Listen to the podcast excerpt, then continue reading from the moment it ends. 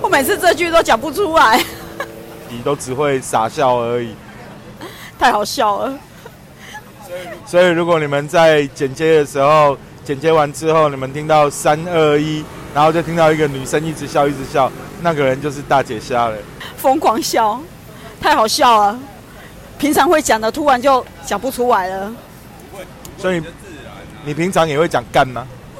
我以前会这样骂我老公、哎，哦，我以为是，我以为是骂你们早餐店里面的客人。我不敢骂客人，没有，因为我们讲那个字是口头禅，它我也是口头禅啊，所以有时候我只是一个语助词啊，比如说撞到很痛啊，你就会更。所以其实你知道，在台湾里面，人家讲脏话这个字是不会被罚钱的，法官认定它就是一个语助词，哦，你说如果上法院被告一，个语助词而已哦。除非你，除非你骂三个字的，那才叫做，那才叫做那个有罪。 还有假小嘛，哎、那个也是。就像我之前曾经跟我们以前公司的一个主管吵架，我骂他说你听不懂人话，他跟我说我可以告你，我、哦听不懂人话也不行，那意思他是畜生啊，畜生才听不懂人话、啊，就把它排除在人以外就对了。因为已经气到一个极致了，就跟他讲说你是听不懂人话是不是？然后当场啊，他说要告你，你有没有？ 还笑，我跟他说啊，那你刚刚没有录音，你如果没有录音，你拿什么证据告我？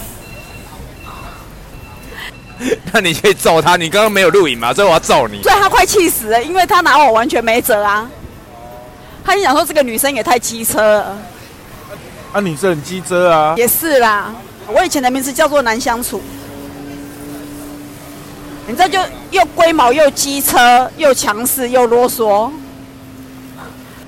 不会啦，哪有人家自己讲这自己这样的啦，我们会承认自己我，们都不好意思讲了。 我们是一个很勇于承认自己自己哪里有问题的人。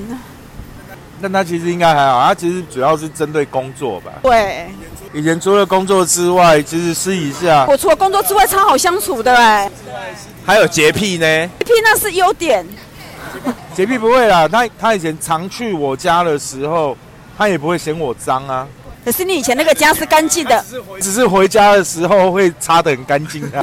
算干净哦。算干净。我相信他也是爱干净的啦，他没那么脏啦。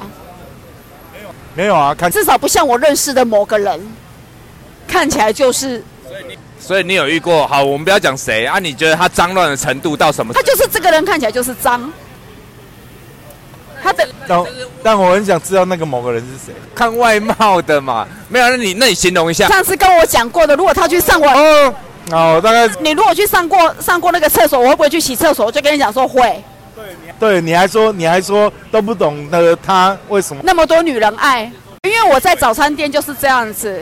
对于我们早餐店的男客人去上完我们的厕所，当天我就要洗厕所。不管是谁，只要是男的上完他很不干净的那个男的，哦，所以你还是认定这个觉得这个人进去上完厕所不 OK，你就要去扫。哇，这所以我都说我有毛病啊。所以你有没有发现，其实他们早餐店就是女生可以安心上厕所的？没有女生也不行，因为我们有一个女生看起来就很邋遢，她上完我也会去刷厕所，哦，好吧，没有，那定义是什么嘛？就是她的外形看起来让我觉得她就是脏，好，那还有没有这特征让你觉得是就是很明显的指出来，这个是这这就不行？有啊，就是脏啊，就看起来衣服就是不干净，身上有味道啊，哦，所以第一个好吗？这个是重点，第一个身上有味道，第二个就是衣服感觉就是不整洁不干净就。整个人看起来就不干净啊。比如说你有留络腮胡，可是你看起来不是不干净的络腮胡啊。有的人留胡子看起来就是很他说的就是刚刚在说那个啦，很多女人爱那一个，啊，你知道我在讲谁吗？流出来的时候又看起 来衣服都原本都穿啊，然后全身都烟味，臭死了，哦，他嘴巴张开那个烟味真的是像烟灰缸。超级臭。你已经知道是谁了。哦，你上次有讲过啊，我大概有印象啦。对啊，就说他只要去上完厕所，你马上就会把那间厕所整个大清理嘛。比如说类似像这样子的人，所以你知道我姐她们都很喜欢有我，因为我比如说清她的抽屉，突然有一个地方让我看不顺眼，我那一天就会把整个抽屉的东西全部都搬出来，哦，你就把它重新拿出来，再把它摆。她连她放年前的盒子我都要拿去水龙头底下用刷子刷，就是你这样的行为会造成其他人的困扰，有没有？不会啊，他们很开心啊，哦，他们觉得这样很棒，有我在的地方就是干净。小姐，我们合租吧不。要，为什么每天都会很忙那？我租金要付少一点，你可以付少一点呐、我们住多一点。我我可以主动打扫无所谓，因为我爱打扫。不是，你上次说合租，他说什么？你们不能在家上厕所。没有合租有一个重点就是我睡套房啊，你们用外面的厕，他用外面的厕所。他的意思是，就是不要不要去干扰他，对，就是不要用到他用的厕所。门下面他还会贴一个条条把它封起来，你们的脏东西都不要进来。因为我怕有小强会爬进来。不是，他等于是说把那个有空隙的地方都封住，包含你们的气味都不能飘进来。有这么严重？你们这些脏鬼，我没有这么严重。爱干净是一个优良的，没有啊，如果他有抽烟的话，你抽烟一定要在外面抽啊，不能在里面抽，一定要去阳台抽啊。我老公以前也是这样子啊，就在阳台抽啊。我觉得这样是正，这样是正确的一定。要在一个开放的空间抽啊。它会粘在墙壁上，会粘在衣服。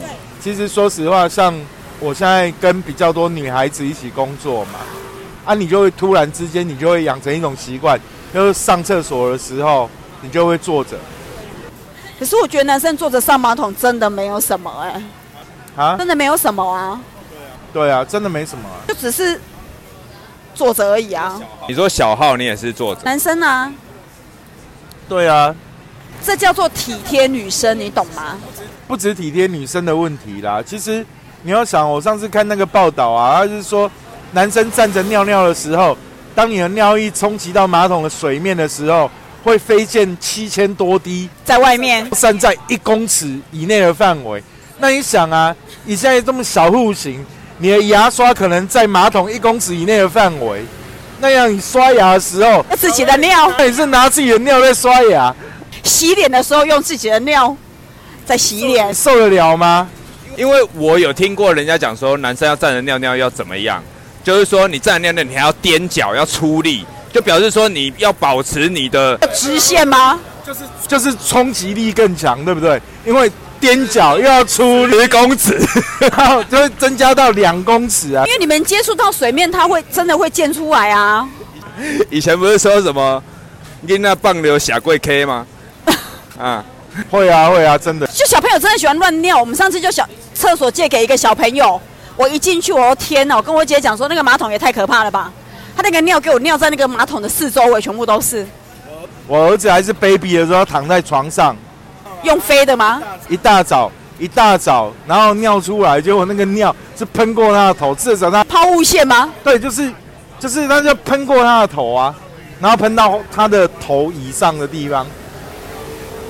也太强了，夸张哎！没有包尿布什么的，没有小朋友那么强啊，喷过他的头啊，没有喷到你的脸。没有没有喷到他的脸才是重点，对他好厉害，完全没有喷到他的脸。只喷到其他地方哎先！绕过他的脸，直接喷射出去。哇，你儿子也太强了，所以他 baby 的时候就是见识过那种女儿嘞，女儿嘞，女儿哦，女儿比较糟一点，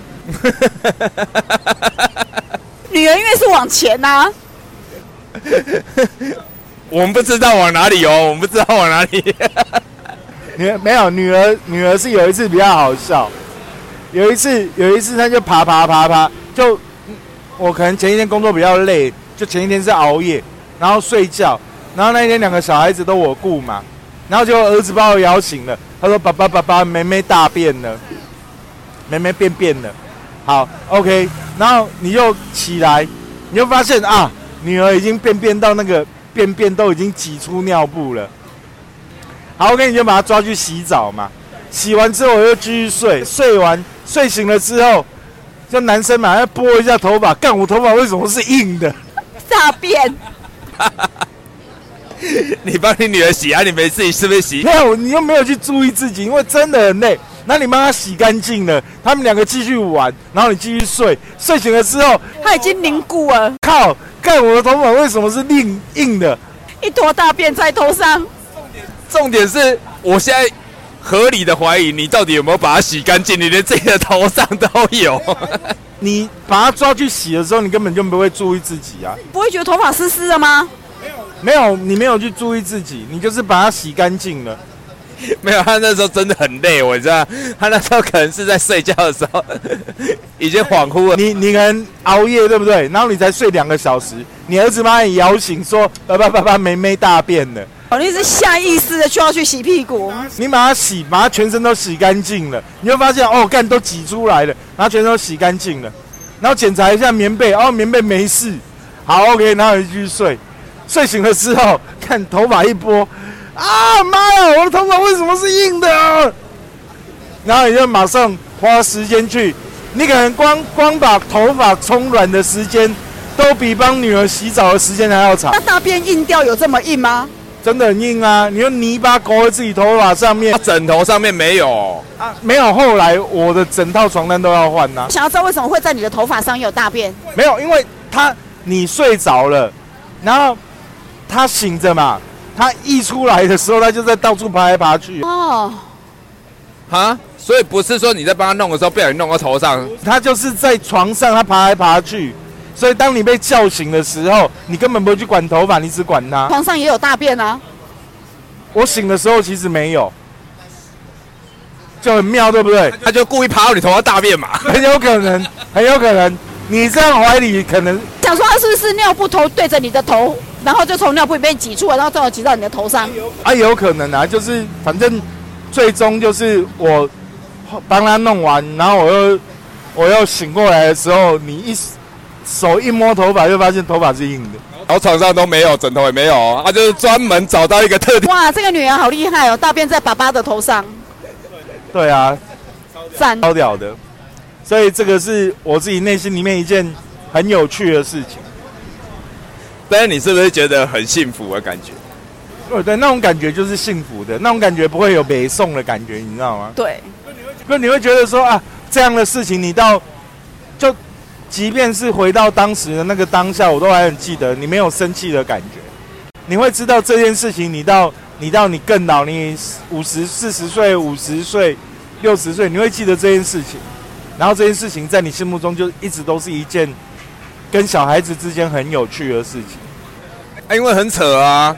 但如果是我女儿的话，我 会我会觉得会觉得很瞎。是真的很瞎啦。不是，那你其实就算是你女儿，你有一个重点是因为你没有头发可以硬啊。她后面后脑勺还是有，重点是我头皮上面就会直接沾到头皮呀、你还有头发。就是所以你不会有感觉啊，它干掉。例如说，你在头皮上比较好洗，他不小心把扁边留在你的头上，其实你是没有感觉的、啊然后我就直接出门了。对啊，你很有可能这样啊，跟安全帽一样啊，安全帽出门之后再带着大便出门，跟跟戴着安全帽内里出门是一样概念呐、啊。就这次是那你就毫无感觉啊。就有出去想说大家都在看她，因为她长得像热狗，其实不是，是因为她头上顶着一坨大便。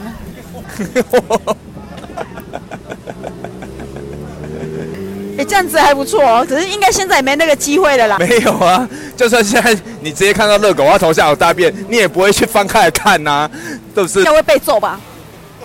对呀、啊。 谁会头上有大便？有啊，我对面那一个。哦，自己承认，可是以前我只遇过我们家的小孩子，就是我姐的女儿，大完便之后抓大便起来吃，你说很多小的时候啊，还在那个婴儿车上面的时候，抓起来吃哦。哎那他可能以前不是有那种螃蟹车吗？然后他就大便，然后他没有穿尿布，可能也挤出来了，还是怎么样，我不知道。我姐看到他的时候，他已经在玩他的大便了。好，对不起，我觉得这一集我把它讲的太脏。真的，为什么我们要讲大便这件事情？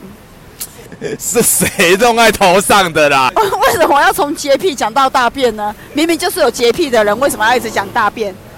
好吧，我还是讲洁癖比较好。而且我们在吃饭呢、还想不是？要是这工作手是说有一个人尿尿的冲击力很强，这他想说刷牙用他自己的尿在刷牙。哦，对，我们讲过马桶还没讲完，你他妈扯他妈乱扯， 对啊，谁在那边讲马桶的？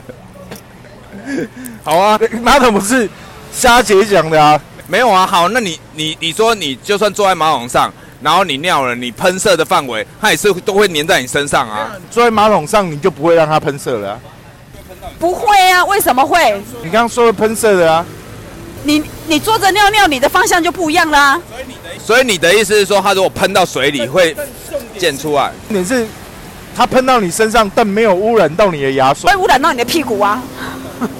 所以闻到屁股 OK 就对了。啊！你污染到你自己排泄的东西污可染，是现在都有免治马桶，你尿完你可以用免治马桶冲一冲啊，哦，不是吗？对啊，是啦，是啦，是啦。像很多人家里面都装免治马桶，就是这么方便呢、你就可以洗一洗啊，对啦，其实用洗的是最干净的。是最干净啊啦，因我为为什么要跟两个男人在这边讨论大便洗屁股的事情？啊是你这边说用水洗， 没有水洗， 那你为什么会用水洗？为什么用水洗？因为我觉得用水洗比较干净啊。你觉得用水洗比较干净？你的主要原因只是因为比较干净。对，就是用水洗是最干净的。我年轻的时候，你知道为什么会用水洗吗？为什么？ 因为我们年轻人都是说美术科嘛，那么画画吗？我常在想一件事情：你把东西排出来之后，你要要跟压碳色一样，要把它压回去，这件事情就很很不合理，靠背、对不对？我们是不是用炭笔画完之后，我们要用手指头或软下把把它压到纸上它。压到纸上，对不对？对对对对对对，它才会吃到那个纸里面。那我高中的时候，我就在画素描，有一天我就突然想到这件事情，干，我每次排泄出来，然后我再要再用纸把它压上去， 再把它压回去，然后它就吃到你的皮肤里面。 不是，然后从那一天之后，我这辈子基本上，除非是逼不得已，不然一定是水洗。有道理耶，因为那个真的是，那个真的是要用很大力对啊，压到纸里面，压到你可能你手上的指纹都都会磨平。对，小时候妈妈是不是也会这样讲？拿卫生纸给你，用力擦。要多擦几次，多擦几次却把它压进去啊了。探射就卡在那里了。东西叫做湿湿的卫生纸，不是，但以前没有啊。就以前我们我想到这件事情了，所以我跟我跟小八用水洗的原因起因是，你在外面你就没办法水洗啊。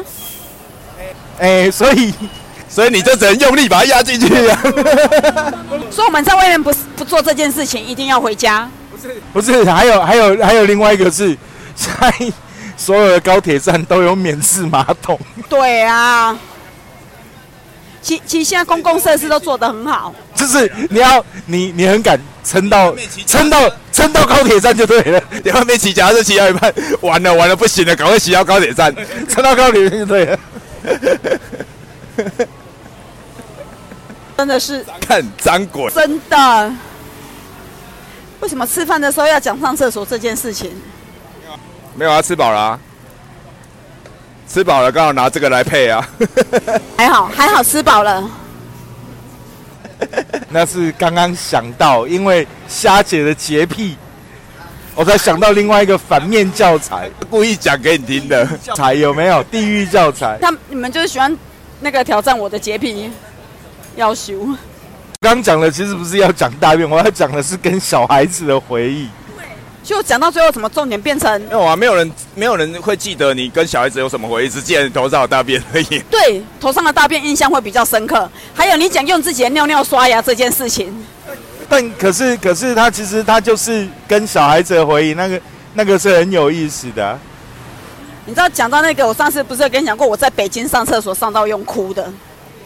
哦。上到哭，我我在北京上完厕所，我回去餐厅我大哭。对他都还没有经历过我去大陆的年代啊。我们去那个当地著名的景区啊，你知道吗？就是我也是那一天也是肚子不舒服去上厕所，靠呀进去就是一个半身高的围墙嘛，然后一个坑一个坑嘛，然后没有门嘛。我想请问，这个时候你脸应该面对门的方向，还是面对出口的方向，还是要面对墙壁？你都要有所选择，你要对啊你，你没有看到你进去的时候旁边有没有人在上？没有，我进去了，我第一次上那样的厕所的时候，我旁边还有三个人，那他们是面对门口还是面？ 还有一个在看报纸，超靠北的干，你突然不知道怎么选择，我要面对哪一边。看报纸的就是面对你。没有，他啊想一想，其实也没差嘛。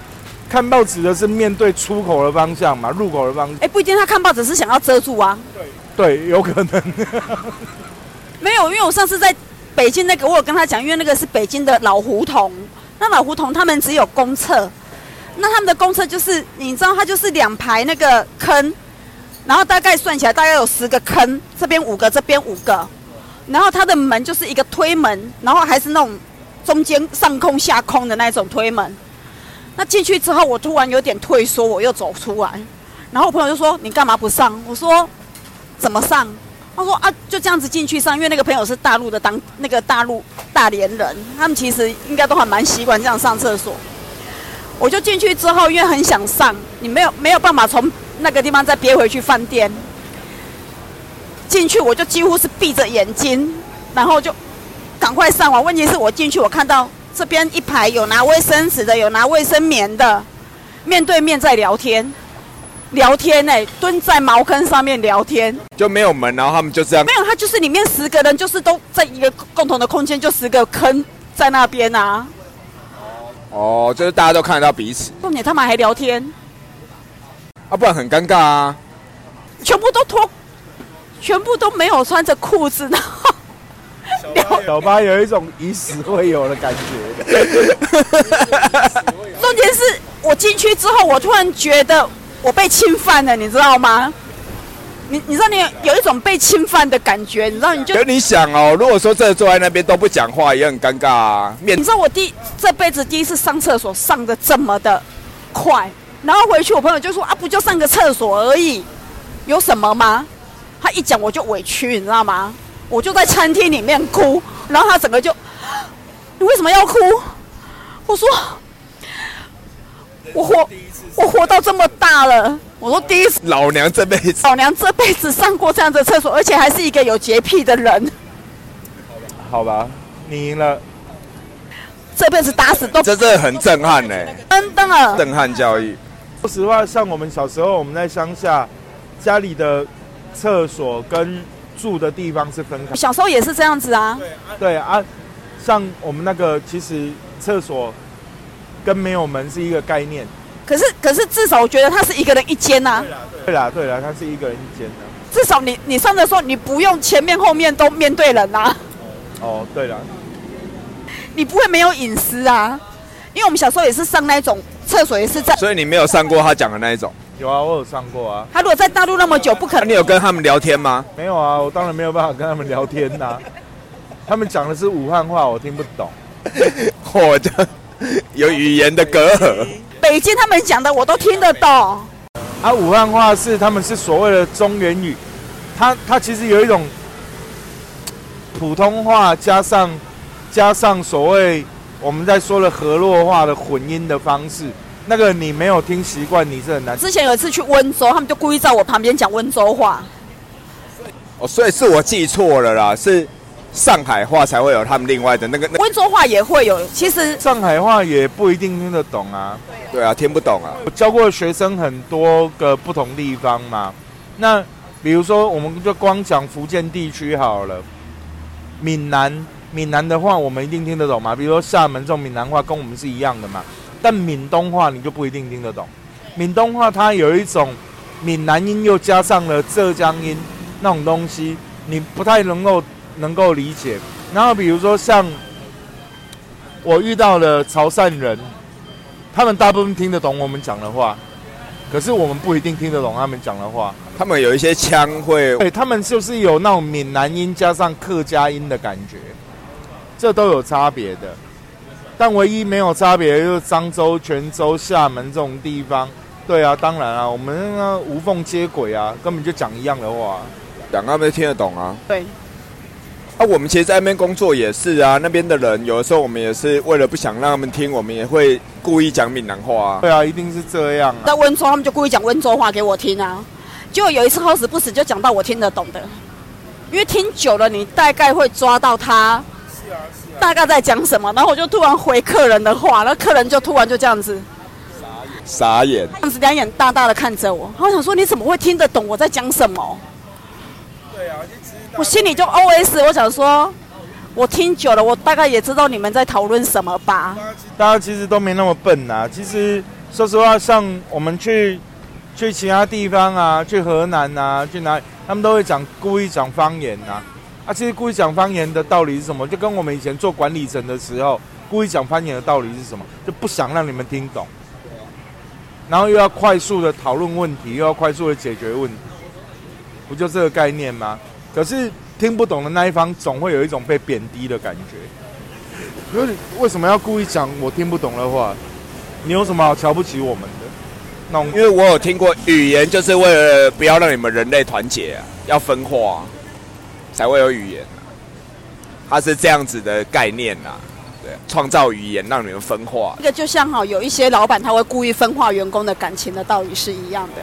哦，对啊，我知道你要说的是你前老板嘛。都会。其实我我发现有很多老板都有这个习性，他会去，对他们会去分化员工的感情，因为他不希望员工的太团结。就一直都觉得最不合理的是，我遇过的任何一家公司都会有一个要求，员工之间不能讨论薪资，对，不能讨论增薪薪资。就小巴跟我工作很长时间，其实他就会知道，当时我用老板要求，我说我手底下的人，我就是要公开他们薪资。他问我为什么，我说我们都是做业绩的，你凭什么赚的比我多？就是你业绩好嘛。我不公开薪资，我就要让你知道，你就像他业绩那么好不，能赚到这么多。赚到这么多钱。对啊，所以当时你知道我手底下的部门，基本上每一个为了业绩这里，他们都很科学、理性、合理的去审视自己可以做到的。可是我觉得那是因为你们那是业绩部门，可是像我之前在在高雄的那个做，他们做材料厂的，做电子材料的，我们有一个员工就因为这样子被记警告，可是那个员工就超级白目，因为他对他的薪资不满意，他竟然把他自己的薪资条，他贴在公布栏上面。重点就是按、你能力够不够嘛，对，可是都很简单。啊你当你把它贴上去的时候，别人就会去讲说，为什么你领这样子，我领这样子，你领这样子，我领这样子。就是你有没有能力去算嘛？你帮公司赚多少钱？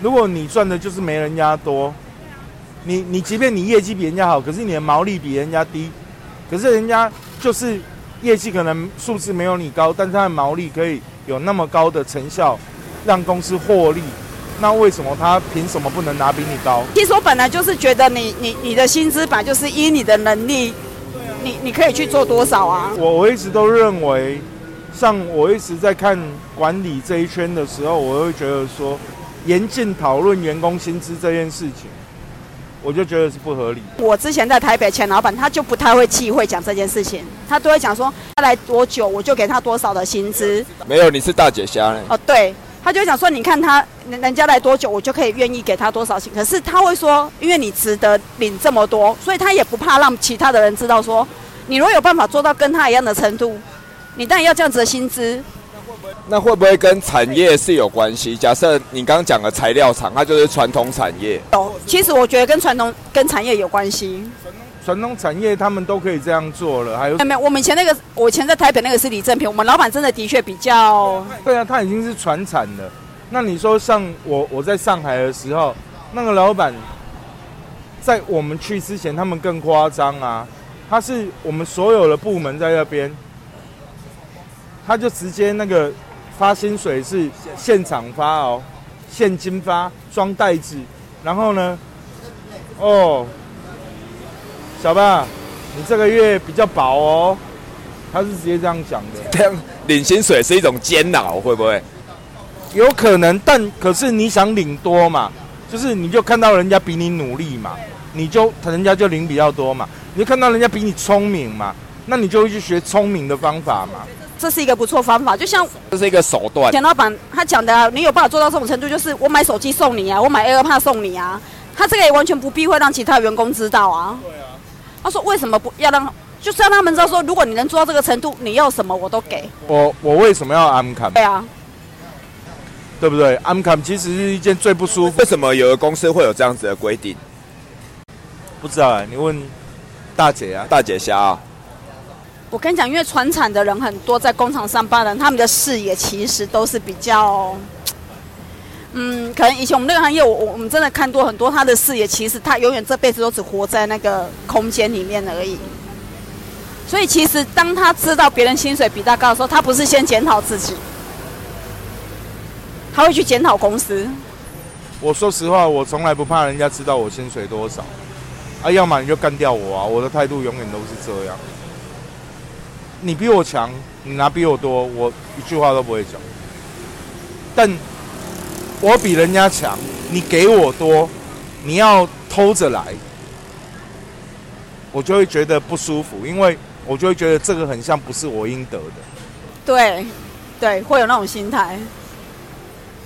所以不敢公开，反而会是一种很像心虚的。就比如说你是我老板，你试一下觉得 OK，我做的很漂亮，你试一下塞十万给我，然后我就会觉得说，干，那、为什么是十万不能公开？但这有各各各个不同的想法、啊，像我们这种比较所以你会希望他在公开场合，假设全公司开会的时候，公开有两种方式，有一种老板他很讨厌，就是他也愿意给你这么多啊，他也觉得你很认真，可是他讲话的口气就会让你很不舒服。应该说他讲话的方式吧，比如说我公开我要发给你小八十万块，就是别人都没有，就只有你有。我在公开场合我说，来小八，这次这个月给你红包，因为你的进步的 percentage 是多少，你帮公司谈下了什么样的单，让公司有什么样的未来。我觉得这件事情，他妈你干得太太漂亮了，但这个不在你薪水之内，所以这不是财务那边报的，是我老板自己私人给你的。对我，我觉得这样讲就很 OK 啊。可是你知道有一种老板是怎么讲的？偷偷塞十万块给你，然后呢跟你说阿里北塞个把人供呢，那个好像一副就是，拉帮结派的感觉就。他会觉得你你你会让拿的人会觉得说，哎、这好像不是我应该的，好像是你在施舍我一样。不是施舍啦，我也会。其实哈、我到这种年纪，我也会觉得这就是我应得的，只是说为什么这件事情你没有办法公开的。不，他就会讲一件事情，他讲说，哦，你看到那个月啊，您很多呢，哦，您很多哦。你看，你看我这个月给他这么多的那个奖金，我就会想说，是是怎样？要不然你给我奖金，你可以不要给我，你可以不要给成那种方式。难怪我们都不是有钱人，真的太有个性，不是不是，我们对这种事情太有自己内心的评价、道德观，这件事不好的。小八不要学，所以这个有对还是不对吗？没有对错，我们到这个年纪都不要有对错了。像他之前说要多给我奖金，我还会跟他讲说，你不要给我， 你不要给我。真的真的会这样。因为我会觉得，如果你给的没有那么的，你没有给的那么的心甘情愿，那我就宁愿不要拿。现在想想，我干嘛为了那为了那个钱过不去呢？我之前的公司我要去上课，我都坚决不跟老板拿钱。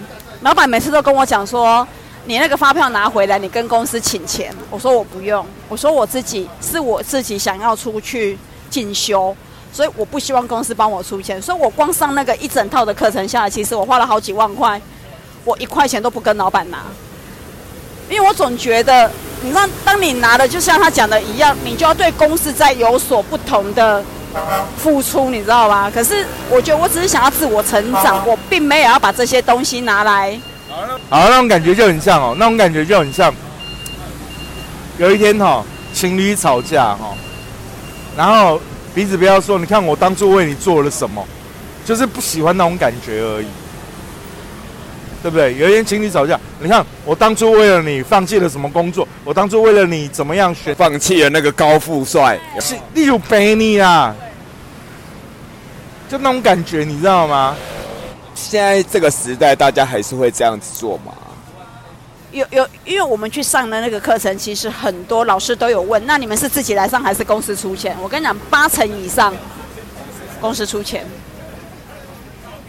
那你会发现，那些人上课有时候上的不甘不甘愿，因为他其实被逼来上课的，而且是用公司的上班时间来上课的。我如果要去上，真的是我想上的时候我才会去。公司如果出钱给我要我去上，而且这个课不是我要上的，我就不会去上。因为就像我那时候要去上那个 AI 的课程，绘图那个，老板就说他要出钱给我上，我说不要。他很希望我去学那个东西，可是我有跟他讲，我说要我就会利用我自己的时间，我会自己去上课。可是不是你出钱给我，因为一旦你出钱，代表我就要开始去帮你们做这件事情，我就要开始帮你们排图，帮你们去做那些事情，我就是最不喜欢的。是的，我觉得态度真的很重要啊。可是我觉得我们这一这一辈的人都有这样子的态度，现在年轻人真的很难哎、像我有的就没有办法理解啊，公司出钱好啊，去啊，因为反正又不是我花钱。对啊，啊去通常也不会认真学习。我们之前那个讲师就有讲过，我刚才有在分享给他听了。我说讲师会问说，你们是公司派你们来上课，还是是你自己要来上？然后通常你会发现，公司派来的那个会在那边一直划手机啊，传几传赖呀、啊，就是对，就是在上交代的，就是哦、我有来上课啊。然后自己花钱的，你发你就会发现那个真的上的特别的认真，其实有了年纪之后，你会发现很多对自己的教育训练，你情愿自己花钱，即便公司很甘愿帮你出钱，你都不要，因为就怕自己那种惰性，这怕自己去学习那种惰性，反正不是我出钱的嘛。啊，一边上课一边那边打电动、玩手机，你你知道就是要犯，就是因为你自己花钱，你就会认真。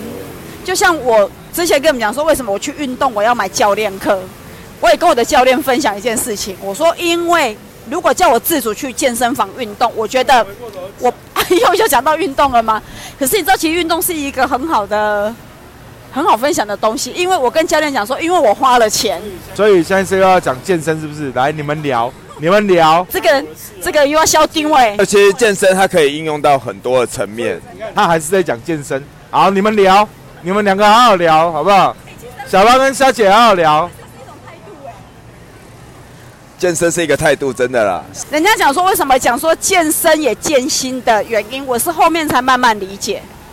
那就是所谓的华人为什么要练武术啊？练武术的过程其实也是这真样。的在建心呢，啊而且它会让你学会怎么叫做自律。不要跑题，不要跑题，不能再讲了，不要跑题。你啊，不要跑题，我们还是那个头头上有大便啊呐、又要回来讲大便吗？我们从洁癖讲到大便，然后讲到自我学习，我们我们我们好跳痛哦，真的是瞎聊哎、什么都聊哎、所以你要开什么样的 o r e n d a 啦？我要开什么样的 Olenda？我想开一家卖火锅的 Olenda，卖什么火锅啊，火锅？哎、火锅我爱哎、就是 Olenda，大家不是都在一个大锅里面煮很多东西，对不对？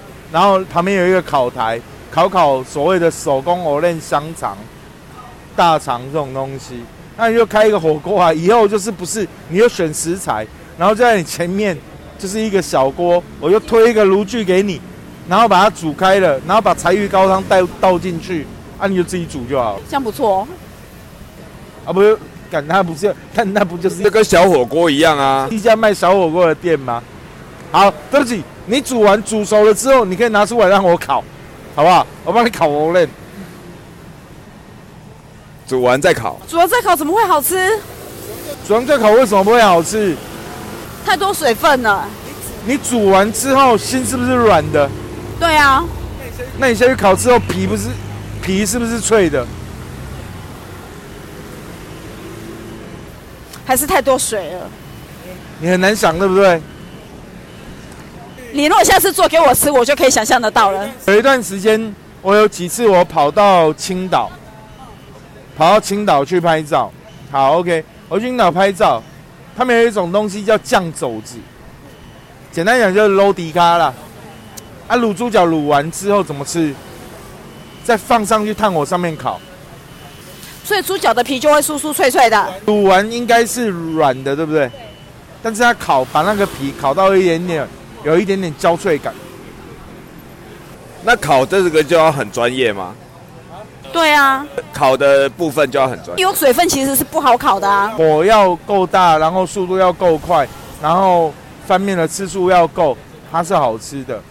所以后来我自己开店的时候，我自己开餐厅的时候，我的卤猪脚为什么那时候那么风靡，就是因为我是卤完之后，我再放上放进去烤箱里面烤。所以大家可以煮完藕嫩以后，拿给你放进去烤箱里面，啊，我们试试看去烤那个皮啊，用烤箱烤看看。不是用烤箱的啊。那时候看工具啊，看工具，炭火也许是最快的，但也有可能是用所谓的面烤炉啊。对啊，它可能会是好吃的啦。我不知道，这这只是我现在的想象，就是卖什么样，做什么样 o l e n d a 卖小火锅跟煮过烤烤煮过之后的 o l e n d o l e n d a 我觉得这还蛮酷的啊、大姐现在已经无语了，大姐现在完全没办法想不，然想象哎、大姐现在只能想象你穿比基尼的样子，谁穿比基尼？我其实早期啊，我其实只能想象我背后是威士忌墙的样子，其他没我无法想象哎、那你可以想象小巴厅穿丁字裤卖 o l e n d n o 不好看。比较好，对不对？不好看。不舒服。好了，停在你的笑声就好了。